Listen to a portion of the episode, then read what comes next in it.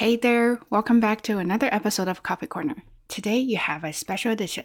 I brought my best friend Alicia to share some of her thoughts on friendship.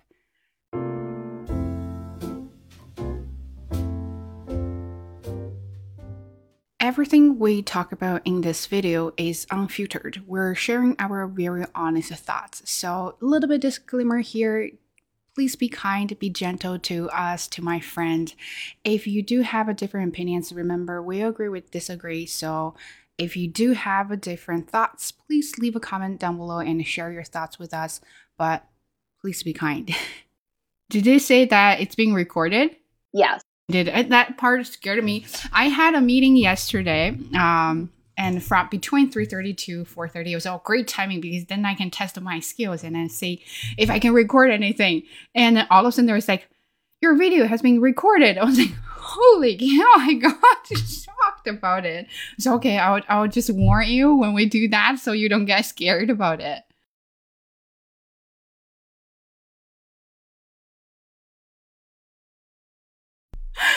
Yeah anyway so the reason i'm talking about this and just and I know you always text me uh, occasionally, and I feel like I'm such a bad friend because I didn't start to texting message until like I need your help. Hey, can you do me a favor? You know, you know, I know I haven't talked to you for a while, but you know, but I at that moment you were like you were talking about a lot of people, and I remember you sent me the video of you doing uh, some voiceover for your friend, and I was like, oh, wow, you really know a lot of different friends.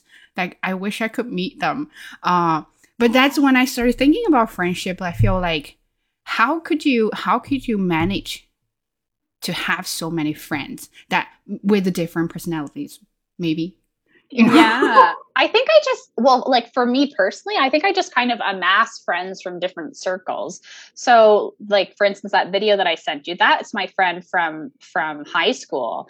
And to be honest, like when we met when we were 13, she thought I was really weird. So, I mean, you imagine like, you know, 17 years later, we're really good friends. But um, I don't know, I think part of it is like it's just part of my personality. I like connecting with people. And um yeah, I mean, I guess I've I've worked in a few different industries, and now I've gone back to school twice, so I've just sort of met people in different areas as I went along. I guess. Yeah, you see, I love connecting with people, and that reminded me when we started our HR course. I remember I forgot the professor's name, but we're doing recruiting or something, and she asked one question that, "Why do you want to do HR?" I still remember my first answer is, "I love people." I was like, "What on earth? I would love people." Like I'm the one who probably hate the people most lies. and then she looked at me. She's like, uh, you sure that's your answer? I, I still remember saying, yeah, yeah, I, I have this passion for people. And I said, you do understand HR fires people, right? So, um, yeah, but I still love people. So I was really trying so hard. That's also why, yeah, I didn't excel in an HR career either, Bay, because like I don't like confrontation and I don't think I could deal with people all day long. but you know, I think that was a common response amongst people in HR. I think generally the intentions of HR professionals are good. Like they want to go into the profession to help people. It's just that the reality is like, well, I don't know. I don't want to get too not to get too controversial, but I mean, a lot of times, like HR, especially like in a private company, they're protecting the you know the assets of the company versus like being there to help. Yeah. but, i never thought about doing hr because i was trying so hard to get in uh, western and doing an education right? So right. that was my goal. I tried many times i failed and i was like okay finally i'm gonna give up. And then i applied for Fanshawe the funny thing is i went there to talk to the counselor and the one person told me that i should do the three year program and and get a bachelor degree. I was like, well, if I had the money, I would probably do that. But the problem is, I didn't have that much money, so that's why I was looking for something I could do and get a diploma or degree right away, so I could find a job. So, and she was really trying to convince me about that. I was like, I don't really believe that's what I want, but yeah, thank you so much. And then I went to uh, our dean. I don't know if she's still the dean, the department uh, of the business department right now but I email her. I say, you know, is that possible? We could set up a meet and I can talk about, you know, uh, what's the difference between those two programs, and the potential. And then she just said, the only thing for you, because I was an international student, is if you do this, you can only use that in Canada because everything, regulations, policies were all about Canadian uh, law, right? So I said, okay, I understand that. Then I took it. That's when I felt like I never regretted taking that course. That's because how we met each other. Right. Aww. Right. So I started. Uh, I had a hard time. I think first month, and it was just. I thought my English was pretty good, but the first month that was really hard. I didn't understand anything. And then we had the conference at, at uh, like a job fair or business Oh, for something. The conference. Remember I- the? Yeah, I can't remember. It was some sort of HR conference that we went to, right? Yeah, that's when I be- became very close to Salmia, and we became friends. I didn't even know how. I don't remember those moments, but we weren't really close back then. And we had our exam group, and uh, you weren't even in the group, but you kind of felt bad what happened to us afterwards. Remember? So, oh Right. yeah, and I remember that part because we were waiting for bus buses. Yeah. And then I was telling you what happened. I feel really bad because I I didn't get in trouble because of the way I Yes. managed the test, right? I told you about that. And I I feel like and that you shared your opinions on like you shouldn't feel bad about yourself. This is the personal choice or something like that. So wow, okay, I'm talking to a girl who's really nice to me, who said nothing about my language, and she actually understands me. Hmm, that's very interesting. So I didn't even know how we started. Yeah, that's so Yeah. nice, Bay. Yeah, because I was trying to, I was reflecting, knowing that we were going to have this conversation, just Mhm. trying to think about how our friendship developed. And like, I remember meeting you at Fanshawe, and I remember not being too close to you initially. Mhm. And I don't remember whether we just kept in touch. Like, I probably just like messaged you every once in a while or something. I don't know. I, a little didn't- yeah. I didn't re- really remember like how we interacted at school. The only thing I remember, I thought about that the other day. I was just laughing out loud by myself, and Brett said, "Are, are you okay?" So your your MacBook, the white plasticky the thing. I remember you were typing so fast in front of me, and I could hear the keyboard. Like, da- da- da- everything was. like, Wow, that girl can really type. Holy cow! And you and you look at me like, oh, hopefully I'm not too too loud. I was like, yeah, no, no, no, you're perfect. you're you're fine. And then you kept doing that. as well. wow, there's no way I can take notes like that. Oh my gosh, that's so funny because my current roommate tells me that I'm a really loud typer. So I haven't changed, Faye. I'm still the same person you met, you know, however long ago. Eight, Eight? seven years ago? It was Yeah. 2015, January 2015. Wow. Mhm. Yeah, really crazy. I can't believe it. I can't believe seven years. Crazy. I remember one of the pivotal moments of our friendship that I recall was meeting you for lunch. Like this has got to be probably four or five years ago, and we met up um, at a patio at a mall. Hooray! This? And I was laughing because the patio like just overlooked the mall parking lot. Like it was the worst patio ever. I was like, hmm, look at all these cars and hear the horns or whatever. But I do remember like there was always something very different about you to me. Like you're just so funny. And I mean, sometimes you intend to be and sometimes you don't intend to be. but I don't know. I just remember always really appreciating like your humor and your wisdom. And I remember, I don't remember what we talked about at that lunch, but I just remember feeling very close to you and like, oh yeah, this is a nice vibe that we have just just one on one. I definitely feel the same. I think that's why I want to do this topic because I feel like it's always you texting me, say, "Hey, how's it going?" And here's the thing: I'm saying, "Oh, I forgot to give you some life updates or something like that." I'm really Yeah. terrible at that, and that's why uh, I kind of have a a few friendships didn't really end well. Uh, I think so. I was trying to reflect on myself and feel like um, maybe my fault, you know, because it's a mutual relationship. You can't just have one person to start everything all the time. You have to do something too, because th- then they don't feel like you're responsive, right? So I feel that way. But with you, I mean, I sometimes feel bad that only you're starting to, but most of the time, I feel every time, even we don't really talk very often, and we still feel very connected. And I can share with you a lot of very, very private things. I, I'm a very private person. I don't, I don't feel comfortable telling people uh, about my vulnerable aspects, right? So I feel like I, I'm exposed to someone and then, then I don't feel secure. But with you, I also feel like I want to tell you this, even it's bad things, eh, awkward things. I still feel like, yeah, I want to tell you about it. But at, at meantime, I don't want you to feel like, oh my God, but it's so negative every time.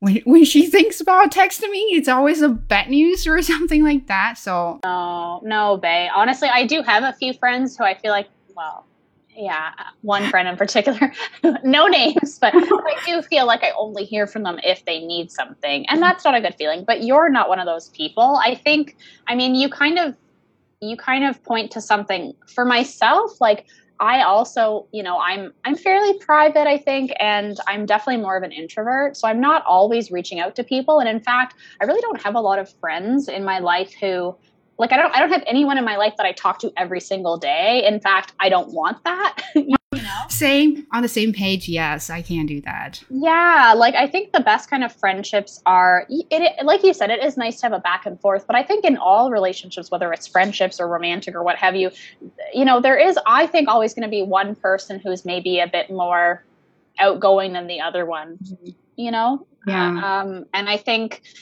the the thing for me is like I don't mind reaching out to people, but if I were to reach out to you and then you would never respond, that's when I feel like oh that person isn't responsive.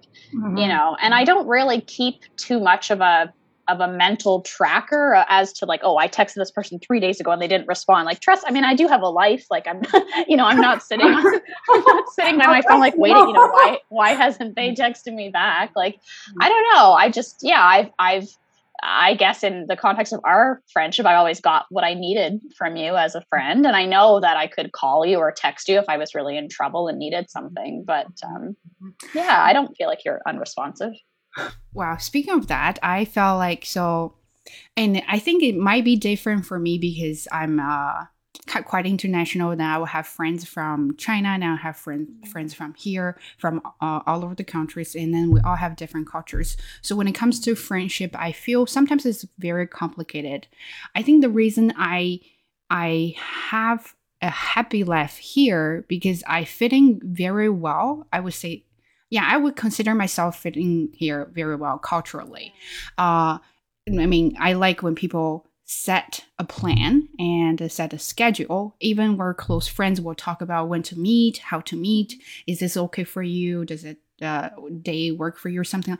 I really like that. But when it comes to dealing with my friends, and it seems like they said, I feel like we're distant. If we're friends, we're supposed to be like, oh, tomorrow, do you want to go somewhere, somewhere? And I feel like, but people do have other plans. I can't just spontaneously say, yes, we'll go somewhere else tomorrow. So that way I had one friend. Um, I really liked her. She she was really really nice. I just felt like she was a little bit too intense for me. Uh, not like she did something wrong, but she was very uh, outgoing and active. Maybe that's an introverted people who can't deal with that kind of things. I felt a little bit pressured because I, I didn't really want to go out all the time, but I also didn't want to say no to her. And then it turned to be like she said, "Why do you always say no to me?" And back back then, you know me, I was trying so hard to uh, with my school and other jobs, so I was trying to mm-hmm. survive. And I said, "Well, through the week, I had to do my school. I had to, I had like two, three part time jobs. I really, I really didn't have the energy to say yes all the time. And then that's when I kind of ended the friendship at that moment. I of course felt really sad about it, but then I feel like is that m- me not being good at keeping friendship? Like you have to put a little bit effort there or it's just like your you guys are two different people that I just don't get really along with each other? Yeah i mean in that scenario just based on what you just said i would say that you're probably just not compatible as friends. Um, because i've definitely had those situations too where i just feel like oh you know this person's reaching out to me too much. And again i think just for me personally, as soon as I feel like someone's kind of trying to infiltrate my my privacy bubble, uh, I just feel like no, you know, get away from me. to be blunt, um, but I also feel like it could be a, an issue of priorities, right? Like maybe that person was super outgoing, but maybe they only had a few close friends and they considered you one of them. I know that I've heard from from um, other friends who have had friends like that where they just feel like their their friend is very centered on them whereas they themselves have a lot of different friends mm-hmm. and i think that also points to why maybe I don't mind not hearing from people every day because it's like if I don't hear from you, then maybe I'm talking with someone else. And then, and, you know, it always comes back to, again, just in the example of you and me, like it always comes back to, oh, you know, I haven't heard from Faye for a while. I wonder how she's doing. And then I'll just send you a, a little text. And it doesn't have to be a lot either. It can just be, you know, a funny dog meme or something like that, right? Um, just a little something to say, hey, you know, I'm thinking of you. Mm-hmm. Um, but yeah in that in that example to me it sounds like you're just not compatible. That person just sounds intense. But you're right that they could be that you know they don't really have then i feel bad because i feel like they're really relying on me and i don't want them to feel like they're not important. I mean they're still very important to me but maybe because we have a different friendship style and i'm just not really into like daily conversation thing. I can't i can't stay with my phone all the time. When i get home after work my phone is mostly somewhere else i couldn't even find. Every time i was like where's my phone? And then that's sort of thing. And then people say, will say like oh, why don't you why, why don't you respond to my message? And then, i started to feel bad about it because um I just don't feel chatting 24 7 and all the time, right? And also, well, I, now I'm thinking about friends I have right now in China and uh, here. We're all more like we don't really talk very often, but we're still very close and care about each other. I think it hmm. finally took me a few years to realize that maybe that's kind of friendship I want, not the hang out all the time kind of friendship. Yeah, I mean, that kind of friendship just seems more mature to me um, because I think once you, uh, once you're older and you have responsibilities, I mean, you don't have time to hang out with people every single day. Yeah, exactly. When I was at school, which you're at school right now, uh, I feel like I had more time to deal with a lot of things. Uh, once I had a job, and then I feel like, oh my God, this is a lot because you're not only dealing with your school, and there are a lot of things you have to do. Yeah. Mm. Oh, see, I feel like I have no time, but that's also, I feel like my, I mean, I'm sure your program was really mm. intense too, but mm-hmm. I feel like I have no time. It did make me laugh just thinking about not being on top of your phone all the time. I did have a classmate last semester message me on Facebook Messenger and I had seen the message, but I hadn't clicked on it because usually I don't click messages unless I'm like, you know, going to respond. Yeah, right. Mm-hmm. Um, otherwise, I'll open it and forget. Uh, and the worst is when they can see that you've read it. Same here. Oh my god. Um, okay. But this person had messaged me on. Facebook Messenger, and I thought, oh, you know, I'll answer them in a couple hours when I'm sitting down, when I'm in a good headspace, and you know, we'll see. Mm-hmm. And uh, I logged onto my computer, and this person had messaged me through Microsoft Teams and, eh, to say, "Did you see my my message and i just thought oh my gosh. Like my initial thought was this person's a psycho. Um, but that was an example where i kind of learned ooh I, you know i kind of have to keep this person at a distance unfortunately because it seems like we have different communication styles. Because i would never in a million years send someone a message and then send them a message on a different platform to see if they got it. It's very strange but. yeah yeah. Yeah so that's what i was actually thinking about but but now i'm quite happy about friends I have now. And then it comes to the next question is do you think it's easy to make a friends right now as an adult? Hmm. I mean, I think for for myself personally right now because I am in, you know, an intensive uh, grad school program and because we're studying to be librarians, kind of like you and I studying HR, I do think that there are certain programs that attract people of course that have similar interests but perhaps similar similar values and and uh, personalities and so i think like uh, hr information attracts people who are sort of helpers right mm-hmm. so i found that because i just moved to a whole new province um, last you know back in september and because i'm i'm in this quite intensive program where we we all just happen to spend a lot of time together and there's a lot of different people who've come from elsewhere and especially on the tail end of, of a pandemic you know a lot of people being isolated for the past you know nearly two years i think that i have had i've been okay developing friendships as as an adult um, certainly because i'm back in school but even in my professional life i mean i think Yeah, I mean, it, it really depends. I, as an adult, I found that I've gained the most friends by um, joining associations. Like I was in a really fantastic community choir in Toronto. That was a very loving, nurturing sort of community, and I, I gained a lot of friends from that. But I can understand, you know, if you don't want to make friends through work and you're out of school, it could be, it might take a bit more effort to make friends, uh, again, especially in the pandemic. What do you feel? I I agree. Part of what you said there, like I think I make my best of friends uh during my adulthood.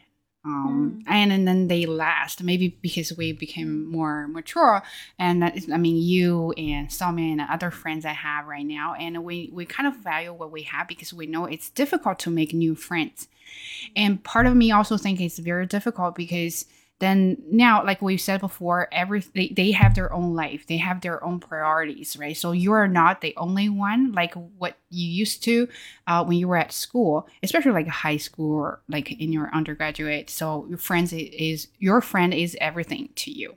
So i feel like that's the part uh, that's the part that makes me feel, feel like making friends as adult difficult right. Mm-hmm. and plus you're at school probably a little bit easier. I wouldn't I, I just assume it would be a little bit easier because you're all students you're all focusing on study and then you have same interests but when it comes to work right so you are making friends. So your friends or anyone who around you or new people who's around you will be at work. And then would that make you like would that make making friend more difficult because now your friends are your coworkers. And are you willing to share some of things that were very intimate uh things like that you know? Yeah yeah. And that is an interesting question because you've made friends through work but oh. do you have friends who are current coworkers or is it from like former workplaces? Uh, from former yeah, yeah. Uh, I have Wanda uh, and I have Jennifer. So we're we're very good friends and very close. But even when I was working there, we're still very good friends. We share a lot of things, uh, very close. But then after I left, we're still friends. Here, because the the previous job I had, I've never been there at all physically. So everything was online, right? So it was very hard. And people are friendly, but I wouldn't say that we're friends. And now uh, I went to, I physically went to work site uh, last year. Yeah, last year. And there are like three people on my floor. We're really close to each other. And I, there's one woman, I really like her. And I kind of shared a little bit of my own personal life with her. But I still feel like not like how I treat you. Um, so there's something I want to keep just to myself uh, I will be nice to you, I will be friendly with you, and I can share yeah. something with you. But I don't think if there's something bad happens or if I need help, uh, you are my go-to one. So I I don't think is that like to you is that a real friend or it's just kind of friend at work. I mean, I think that friendship can have different levels. I mean, with you know, you had talked about before, you know, me having lots of different friends. And I think you can share different things with different people and you're going to have different commonalities, different interests, right? And I think yeah, the work friend is is tricky. I mean, before I guess I'd say like the last 3 years, I hadn't really made close friends through work because I think again when you're when you're an introvert and when you value your privacy, um, which I mean, I guess could be true of introverts or extroverts. Uh, you know, you don't you have the obligation to go to work. And for me i don't like the the sort of obligation of of of sharing things with people at my work right? Like i kind of do like to keep my personal and professional lives separate i guess. Um yeah that's the thing. but yeah but i do think also we spend so much time at work. And sorry babe i didn't mean to interrupt you there. No no no yeah.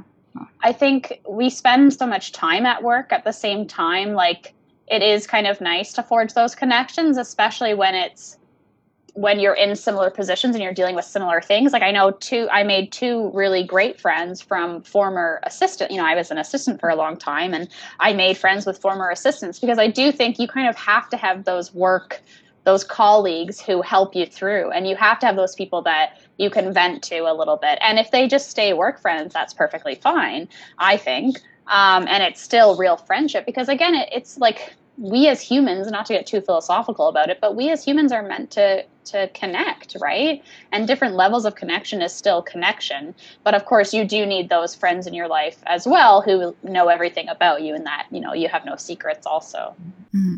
I actually you brought this you brought this good point there. Uh because I've been te- I've been teaching at home uh from uh, for the why for a long time. And every time i know you know the moments i had there I, it was kind of like not happy about everything. And i had nowhere to vent. I feel like i need someone who knows what's going on totally. will will understand what's going on there right? But and then because i didn't meet anyone there and i didn't feel safe to you know message each other and say oh what do you think about this? and then uh, so kind of feel like hmm, you know she's new and she always complains about everything. So i didn't want to make them feel that way. But when i when i went to thames valley and i feel like and oh we we we even have like a friday afternoon tea chat or something like they got together and talk about you know oh this is really terrible and look at that they shouldn't happen. And if you have like i had uh, problems questions and they were like oh yeah don't worry about it it's not a big deal everyone make mistakes like that. And those sort of sort of things is you can't get them from the outsiders even they're your close friends you just can't get because they didn't understand your whole work yeah. environment. But those people do. And that's why I think um, they're friends, uh, they're also work friends, and they understand part of your personal life and your personality as well, but also your work life there. So that's why they will say something kind of like a customize their words for you. Yeah, I mm-hmm. think that's so true. I mean, because they understand it more intimately than, say, like your partner or, you know, an outside friend could understand it, right? They're in the thick of it with you. I know I have one friend um, who I'm fairly close with, and we became friends basically be- because we hated this other assistant. but, which is terrible. But at the same time, I think I guess the only thing with work friendships is like you do need to have those people to vent to, like we were saying, but you also don't want a friendship built entirely on like hatred and like venting, especially about other people, right? So I guess for me, I love venting, but I am always careful with the the few work friends that I've retained to make sure that you know we have something in common other than just a mutual dislike of the situation, the person, whatever it is, right? Mm-hmm. That's something I think I'm getting better. I'm I'm always that kind of person. If you're nice to me, I'm like I'm opening to I'm open to you hundred percent, and I would dump everything I have to you. And then after afterwards, I would be like, oh, why why did I say that? Now I regret what I whatever I said to you. And then what if you're gonna, you know, hmm, babe, uh, yeah, I don't like her, and then turn her back on me, and then I, I just, I kind of had that insecurities after I said everything to the person. But I'm getting better now. It's like we said, you, you, you want to vent, but you don't want to be like full, like your friendship is whole, wholly based on the hatred or whatever, or on the other person, because once you, once you leave here, then you might just you might not have the friendship anymore and then you might just be an acquaintance to that person. So that's something i'm getting better and i'm careful but still sometimes i would say something i would regret afterwards I know. It's hard. Well, especially when you want it when you want to share and you're not sure if you can trust the other person. I will say like there's that old adage that says the people who will gossip with you will gossip about you, and I think that's very true. And so again, I mean, I'm just trying to make the distinction between it's okay to vent and to to have these kind of work discussions because we're all human. We all need to vent sometimes, but again, I would just be I have worked with people in the past who it's like it feels like all they do is complain, and you're not. I know, mm-hmm. even though we don't work together, but I know you're not one of those kind of people. But again, it's it's one of those little things that, again, in my kind of like you know almost 31 years of life, it kind of sends off little alarm bells. Yeah. Um, and i think too when we were talking about about making friends as an adult i think the thing is when you're younger too just to go back to what we were saying before i just had a thought um, when you're younger you are trying things out right and you probably have more energy and boundless time yeah. to explore and to meet all sorts of different people and then as you get older you kind of realize you know i don't think you close yourself off to things as much but you you might be more discerning because you know who you are and you know what your values are and you also know that you have more limited time right so the people that you're going to make time for are uh, are going to be worth it Yeah, 100%. And that brought me to another question is about mm-hmm. jealousy. Um, oh, okay. Yeah, so I like that question. I kind of had a few moments uh, being jealous of my friends that they were so successful and they've had this oh, and things like oh, okay. that. Like, how would you deal with that? Or have you ever had that moment? That's so interesting because I know when we when we talked about the question before, I was thinking of it more as like being jealous of friends' time. So oh. for myself, like when I felt when I felt jealous of other friends, it's usually been if say two of my mutual friends were hanging out without me. Um, or excuse me the the main one for me that i've experienced like time and time again is i'm close with someone and we talk a lot and then they get a boyfriend or girlfriend or partner and they're gone right? So that to yeah, me yes. yeah.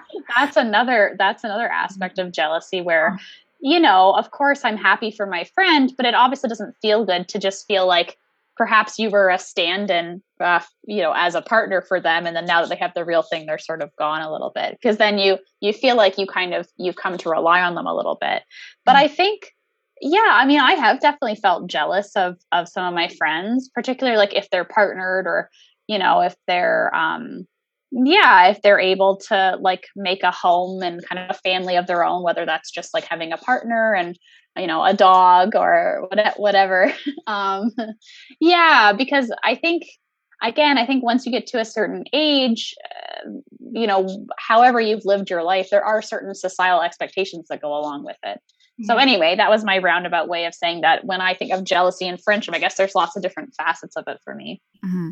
and then i have another question about jealousy is have you ever had friends that are jealous of what you have don't think so. but I mean, I don't know. I mean, they haven't told me. the reason I'm asking you is sometimes I, I mean, I saw this. Uh, actually, just saw a few posts about that. Is people who, who being who being have good life or happy life, they have what they have, and then they have friends that who don't have those sort of things. And when you share your happiness, what do you think your happiness will be kind of a hurt to your friend because she or he didn't have it? Yeah, I mean, I think jealousy and envy are just normal human emotions. And the more we stigmatize them or the more we pretend that we don't have them, you're kind of denying your basic human existence, right? I think that probably everybody has those feelings. Um, I do think ultimately a true friend would be happy for their friend, right? But at the same time, I think it's perfectly normal to have those kind of feelings mm. crop up. I think something for me when I when I do feel those feelings of jealousy or envy emerging, I sort of remember that everybody's i mean it sounds a bit cheesy maybe but everyone's sort of on their own journey right and especially people who have seemingly perfect lives uh, are not necessarily happy. You just you never know what's going on with someone. And especially like you were saying before Bate, when you're a private person you don't share everything with everyone. It's easy to assume that everyone else is doing better than you are um, but that might not necessarily be the case i would say. Mm-hmm. i like that. Yeah.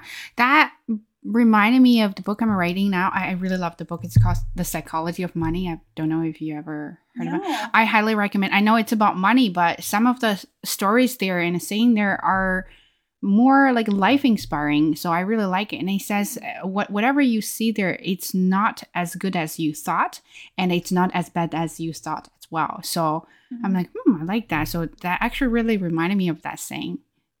The Psychology of Money. I'll definitely have to check it out. Yeah. I will say too, I think and maybe this is unkind or an overgeneralization, but I do think that typically people who are so focused on other people's lives, I think that's usually a result of them being unhappy in their own life, right? So yeah yeah get a life. No.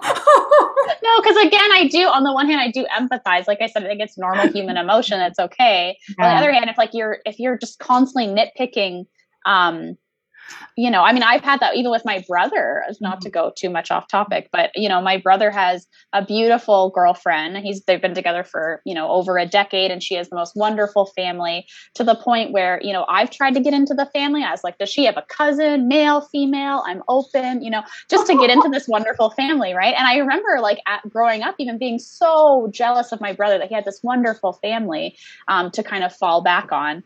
Um, whereas I just had our family. um, no offense, Dad. Um, but no, but I think, but again, then when you start talking to him, and this isn't to, you know, I don't I don't know if he'll ever see this. I don't want to like, you know, psychoanalyze my brother's relationship or anything. But you know, once once you talk to him, you realize like things aren't perfect, and you know, things are healthy and great, and and but you know, I mean, everyone has their problems, I guess. And I've just found again, like because I've spent a lot of my adult life single, I tend to sort of brush aside. Like as soon as someone has problems, but it's like they have a partner, I was like, well, at least I don't have to do it alone. It's like well no like everyone has their problems you know like i just find sometimes i, I can be a bit unempathetic in my worst moments yeah totally understand that part i'm being very honest on this on yeah. this podcast i will i will put a disclaimer there that be kind to our conversation yeah. yeah yeah so um I totally forgot about the question I was asking, but uh, Sorry. I think I, I derailed us. but I think for me, uh, I had a few moments like not not because like I think what you mentioned there, like your your friends have their partners there or they took different directions. But I totally agree that everyone has a different journey, and to be quite honest, it doesn't matter uh, who you are with right now and how close you are with, and it's eventually it's just your very own journey and every decision you may ask or you may talk about that with someone uh, you love, but then eventually you'll have to make the choice yourself and then take on a different direction, right? So I think that really hit me when you said that. Yeah. Now, yeah. if I have a jealous moment, I will just remind, oh, remember, Alicia said that. Great. a little Alicia in your head. Well, no, I've, that's something that I've actually said uh, to myself is, you know, whether or not at the end of the night, no matter whether someone's in bed beside you or not, it's just you kind of looking up at the ceiling. And exactly. and I do think that some of the loneliest people, like it's much lonelier to be in a relationship that isn't right for you than to be single and to be kind of open to to finding a relationship right anyway i know this isn't a relationship podcast but just something i've been thinking about i guess exactly yeah you don't you don't want to feel like you're trapped in any kind of like a a relationship that doesn't really work for you. Totally. But yeah. again i mean society at large and even you know someone else's friends might be looking and going oh i wish i had what they had. But again you just i think it's so important and it and in today's you know like i don't like to necessarily demonize social media but everyone's kind of putting a certain image of themselves out there and it's not of course it doesn't tell the whole the whole story right? Oh, so yeah, just something to remember yeah, hundred percent. I I am. I tell you, I have this uh uh video thing going on. I was so when I started this channel, I never thought about having anything. So I was doing this for my own sake of practicing my English because I had a, a academic conference uh, coming up. So I was trying to kind of sharpen my skills that moment. So I started doing seven day challenge of speaking English or whatever. So kind of got some attention there. And then people said, "Oh, I like how you are so confident. I like how you are so positive." I was like, are you sure you're talking about me because I'm the totally the opposite person? You're you're That's so funny, babe. Yeah, but how they picture me is like, yeah. wow, I never thought about me being confident and positive because I'm always negative about everything. Mm. Oh, see, I, I don't see you as a negative person either. I see you as pretty positive also. But maybe that's just because you're nice to me. I mean, if I was to come to you with a problem, you always have a certain perspective that just makes me feel makes me feel better, I guess. I see that's that's when I think we have good relationship because when I'm not being positive to you, I think when you are around, when we talk about things, I just kind of feel positive. And if you are a lot of things that, oh, now I understood why that happened to me. Oh, now I figure out the things like, oh, I shouldn't kind of just dwell on that thing. Uh, that's because you're around, and then I started talking to you, and I feel like, hmm, that's really interesting. I didn't really thought about that. So, oh. so that's why I was like, Hmm. Okay, that's a good topic. oh, I love that. Yeah. But you know, you do I think that's something that's really important is you do have to surround yourself with people who make you feel good, who will be honest with you. You know, that's true friendship. Mm. But I mean, and that's something I learned growing up, I think with with my dad. You know, I love my dad and we have a great relationship, but he he is by and large a very um, negative person. Mm. And there are times where I'm around him where I think, oh, like why do I feel so heavy why do, I, why do i feel so weighed down and and then when i'm with people like you who uh, you know you you cultivate your own um you know your own relationships outside of your family and so I just think for myself personally, I, I just surround myself with people who make me feel good.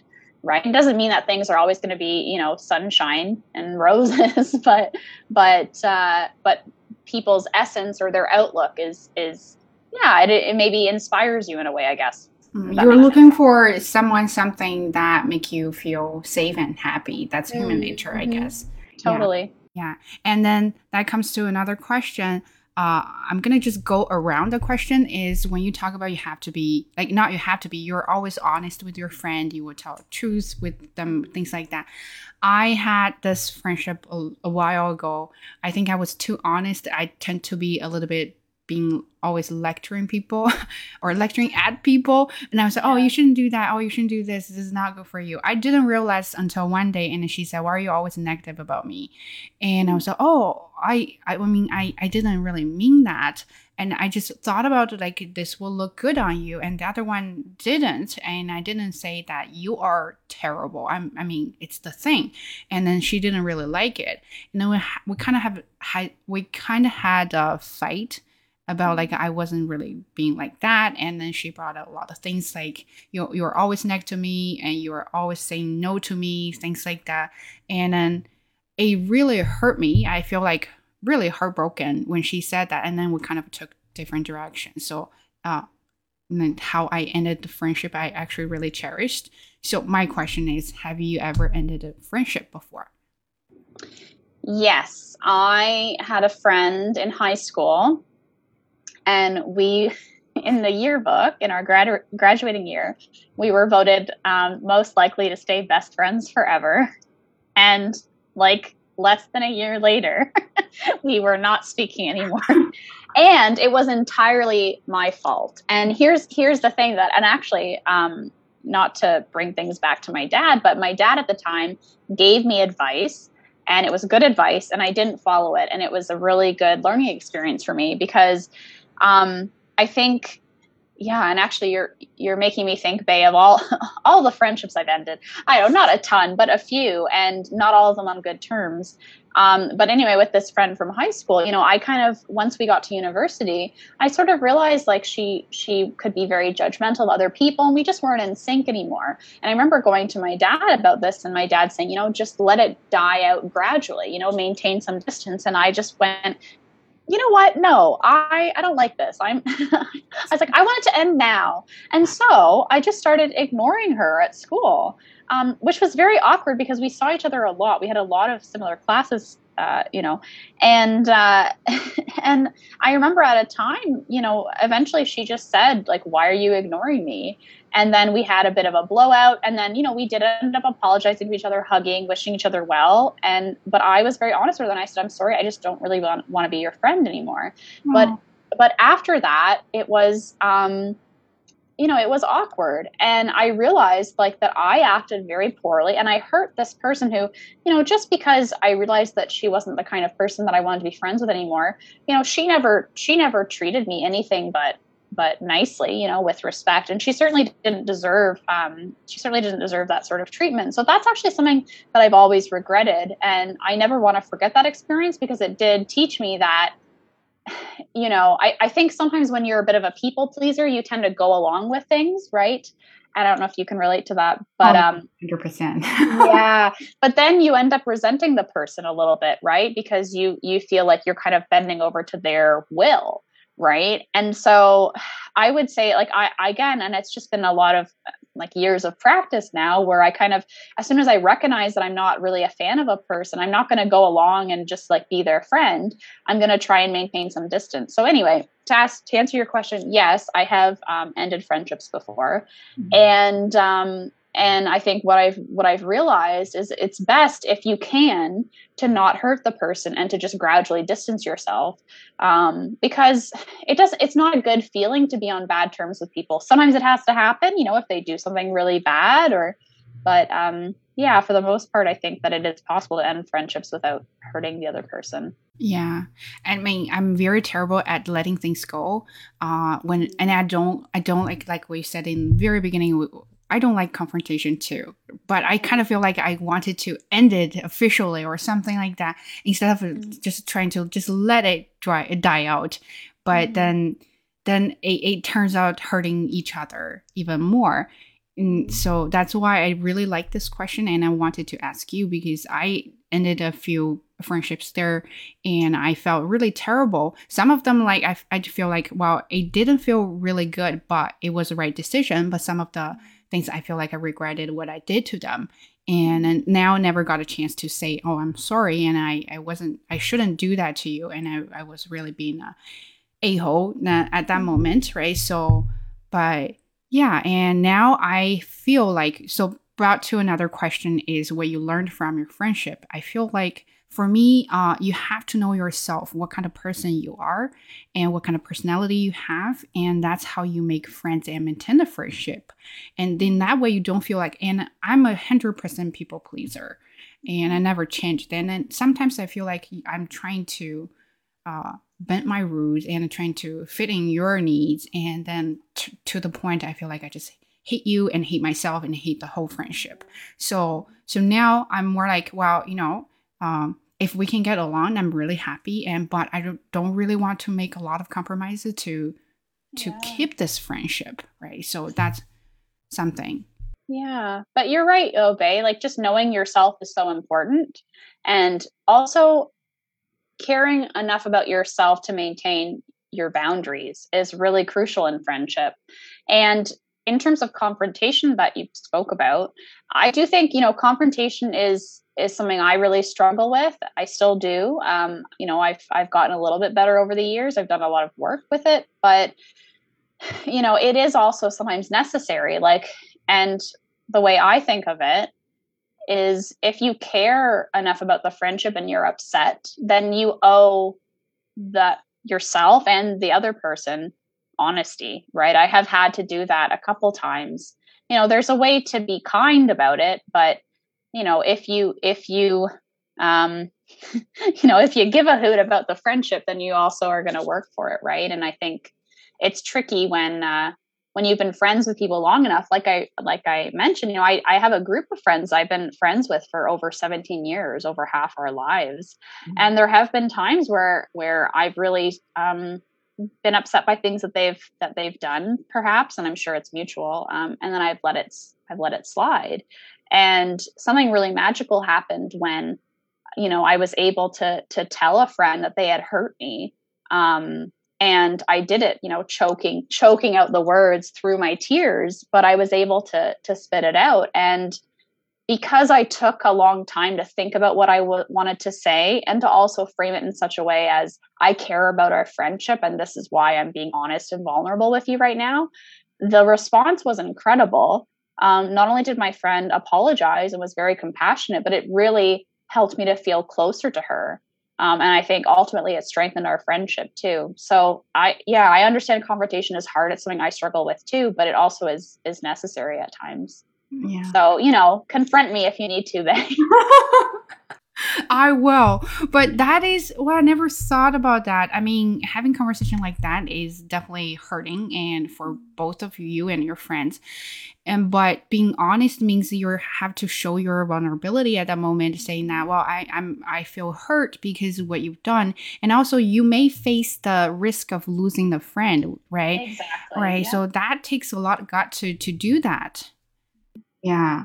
Yeah. But I I do think ultimately, I mean, if if being honest about, you know, being hurt is something that's going to threaten the entire friendship, then I would argue like maybe that friendship isn't isn't worth maintaining to mm-hmm. some degree. Again, depend. I'm sure you know every situation is different. I'm no like psychotherapist or anything, um, but uh, but yeah, I just think most friendships, you know, you they can't exist on just like pure happy honesty all the time. Like mm-hmm. if you're someone's true friend, you're going to see them at uh, you know at their at their best and at their worst you know what's what's the whole uh you know contrived instagram thing that's like if you don't if you don't love me at my worst you don't deserve me at my best or whatever right? I mean it's been overused but there, i think there is a bit of a grain of truth in it. It's like you have to be yeah i mean if yeah part of having an honest friendship is being your whole self i guess. Mm-hmm. And i think that is a great thing to talk about not only just apply to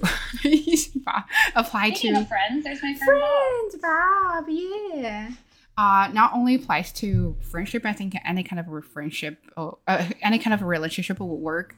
Um, just because you, I think human human beings tend to assume everything, especially when it comes to uh, relationships. They will assume that you're thinking this way. They assume you should think for them and things like that. Once they didn't meet your expectation, and you will feel disappointed, and then you feel hurt, and then you have this resentment. You go, "Why did she do that to me?" And even like you assume their motive. Like, yeah, it's all in your own head. You're right, and, and, and then you have the whole drama. Yeah. yeah. Yeah. And you can just overthink it. No, I, I know exactly what you're talking about because I've been there, right? I've had these whole conversations in my head and I've just assumed. And as soon as you actually uh, you know, I'm full of like contrived old sayings, but you know, what what's the saying? It's like uh, assumptions make an ass out of you and me, or whatever, right? And so I think when you assume things, yeah, it, I mean, it's much harder to say it out loud and to actually have a conversation with the person. But again, I mean, yeah, there's what's that thing that Brene Brown says? It's like you can't have like joy without sadness. You can't have joy without vulnerability, right? Hey, yeah, yeah, yeah. Did you read the book? I've read, so I own all four of Brene Brown. Well, I guess she's written five now. I've, I have her fir- the first four books, and I have read, I think, most of them. Um, mm-hmm. but I do really like her podcast. Anyway, sorry, Bae, I'm on your podcast, but I'm actually here to promote, promote Brene Brown. but yes, sadly, she she just she just says um past her two podcasts uh, there's uh, a lot of things going on with Joe Rogan and everything. And she said, I'm going to yeah. stop there for now and yes. until further notice. Then I don't know when, but I kind of feel sad about what's whatever going on. Anyway, so that's not my. Then I have the very last question, which is a very classic question: is can can men and women actually be real friends without yeah. romance? Um, I mean, I think so, but again, I mean, it could be like because I identify as queer, things are a bit different. Like, for instance, like I'm attracted to women, but you know, you and I are friends, and I'm not attracted to you. I mean, I think you're beautiful and lovely, and I, you know, I adore you, but, uh, but so I think I don't know. I mean, it's uh, this is another thing that I think has been really enforced um, through through the media, right? I mean, I don't know if you've seen when Harry met Sally. Oh yeah, yeah, yeah, yeah classic like 1980s rom-com. Love it to death. But their whole thing right is that oh can men and women really be friends? And then of course you know over the course of this i think it's like a 12 year friendship in the movie they do you know end up falling in love. And i think that that can happen sometimes. But i think by and large like generally when you meet someone and i'm sure like there are exceptions but generally when you meet someone you know whether or not you're attracted to them. And i think this whole like friends to lovers trope is again you know something that's been really reinforced in movies and TV. I um, but I will say there have been some times, actually a few times, where I thought I was friends with a guy, and either it turned out that he was looking for something romantic, or more often than not, as soon as he got a girlfriend, he was gone. And again, that made me feel like I was, you know, their stand-in girlfriend or something, right? And and it was, yeah, it was hurtful. And so I will say, like, if if people you know, it's again, it's really hard to be honest with someone about your intentions. But you know, if you're attracted to someone, like ask them on a date. Like don't don't mislead them into thinking yeah, that, exactly. that yeah. you're a friend, and then try and like turn the tables, right? Mm-hmm. Um, but I guess for myself, I mean, I do have like I think two, you know, straight dude friends that I can think of, and I don't have any sort of romantic attraction to them, and I think it's it's mutual. Mm-hmm. Um, so I don't know. Again, I think some people a lot of times heterosexual guys, but I'm sure women too. Some people might you know enter friendships hoping for more which i don't think is right but ultimately i mean i do think it's possible. Do you think yeah. it's possible? I think it's possible. I do have i, I do have a guy friend uh, of course straight and he's my best friend. So I, it makes me to think about another thing is about boundaries because it, when you have when you have guy friends right and then they're gonna have to have their own partners and then that means that they will pay less attention to you. Or let's say if i text him message at an in like during a midnight would that affect his relationship with her or his or her girlfriend? So that's something that i was thinking like if you don't text them very often or you don't share things with them how could you guys be best friends? But if you do share a lot of things with her uh, with him and then do you think you're trying to invade that kind of relationship he was in with someone else. Yeah, I mean, one of my guy friends does have a fiance, and I feel like even subconsciously, like I have made efforts to to almost like signify to her that, or you know, signal to her that I'm not a threat or whatever, which is kind of strange. I think it's like it's kind of I don't know. My friend Keely calls it like our our monkey brains, right? There is kind of this like like primordial, like ooga booga, like my mate, you know, or whatever. Stay away. um, but but yeah, I mean, I do also think like you know, if your girlfriend is like so insanely jealous of you texting another girl, like obviously she doesn't trust you. Um, my again, I don't know if this will get back. Hopefully not. My cousin, um, her husband, his best friend is a girl, and they grew up together. And when my cousin first met her mother-in-law, her mother-in-law said to her, um, she say? She's like, "Oh yeah, we always thought that he would marry Katie." And Emily was kind of like, "Oh, like, like, do you even like me?"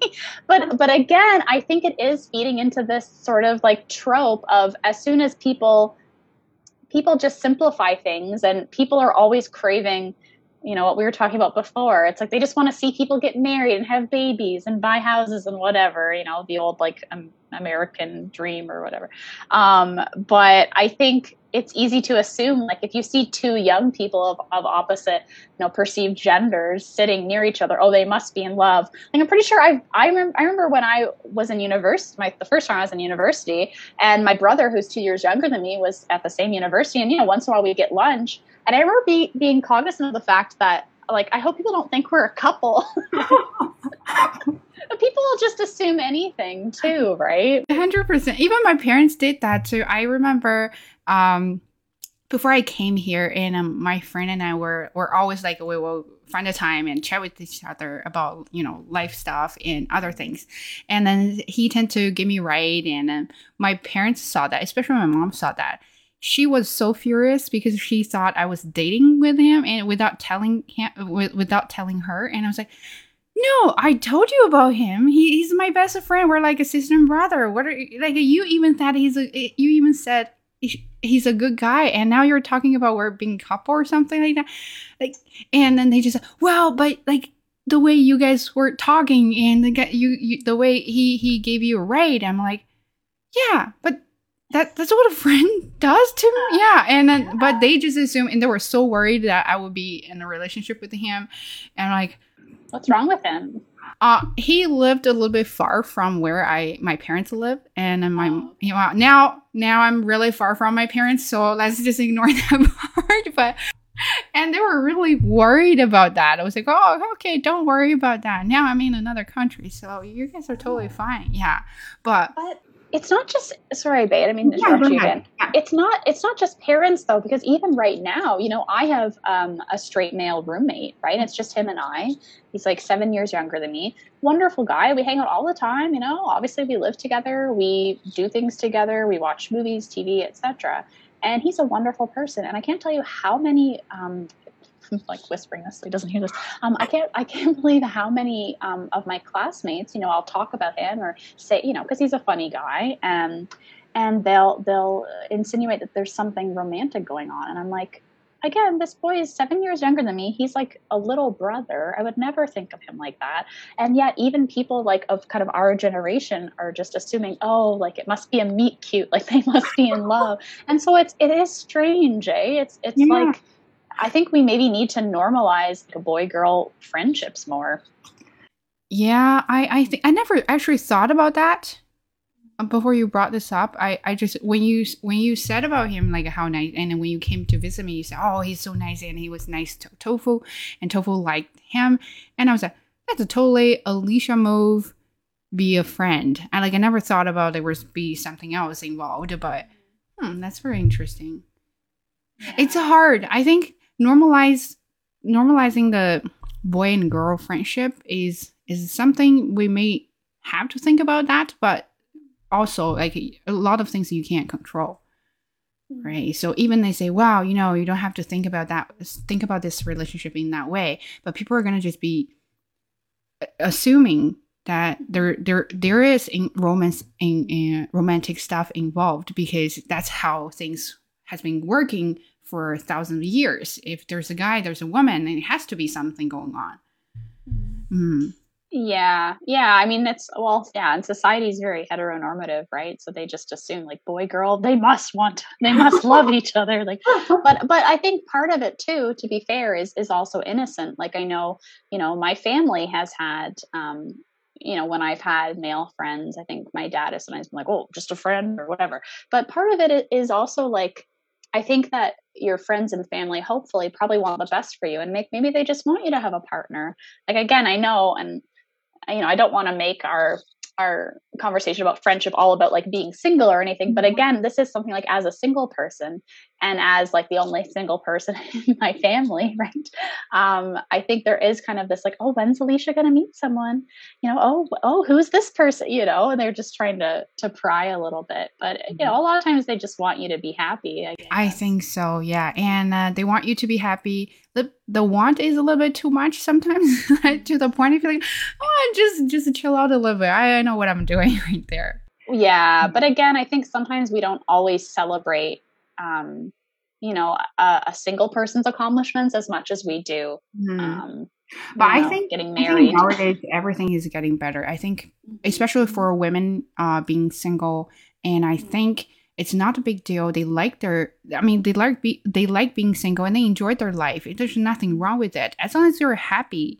If a partner will make you happy, um, go ahead, you know, go for it. If if your life you have right now makes you happy, then live with it. I don't think I think people are more not tolerant, but people are more open to to those kind of things that they think being single is not a thing and being single is just a lifestyle, you know. So I think that part is definitely more um more welcoming nowadays. Yeah. Yeah. Yeah, I'd agree. I think things are changing gradually. It takes a long time to change society's opinions, but yeah, we're getting there. Things are on the up and up. well, hopefully, I don't know. No, you know, some days I wonder. okay, that is it. Yeah, I like it. I really got. I really learned a lot.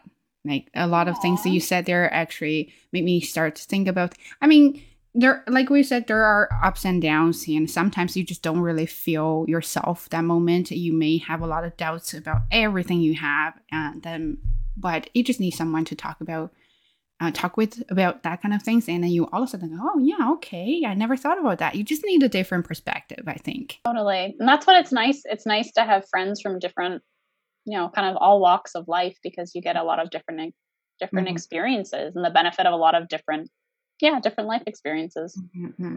I was chatting with Wanda the other day, and she said being introverted doesn't mean you don't need friends. I mean, totally. you, yeah, you still need to feel connected. You don't have to go crazy, but you you need you need to know that there's someone there for you when you need them. And so, well, yeah, hundred percent. Definitely. I mean, I think introversion just means that you sort of recharge by being on your own, right? It doesn't make you any less outgoing or any um, more averse to people. I think that's a common misconception. Mm-hmm. I learned a new word today. I really want to use that. I think every time when I talk to you and you are a what's that called? Battery charger, not a battery drainer. oh, I love that. Yeah. So I I was watching a documentary about a Tinder swindler swindler. oh, Netflix. I saw. Yeah, I haven't yeah, seen it, was, it, but I saw ads. It was crazy. Anyway, I just thought that was funny, and then the the woman said, "Oh yeah, he's definitely a battery charger. I was like, hmm, okay, I'm gonna use that today. Oh, glad I'm being compared in your mind to the Tinder swindler. Why, you know.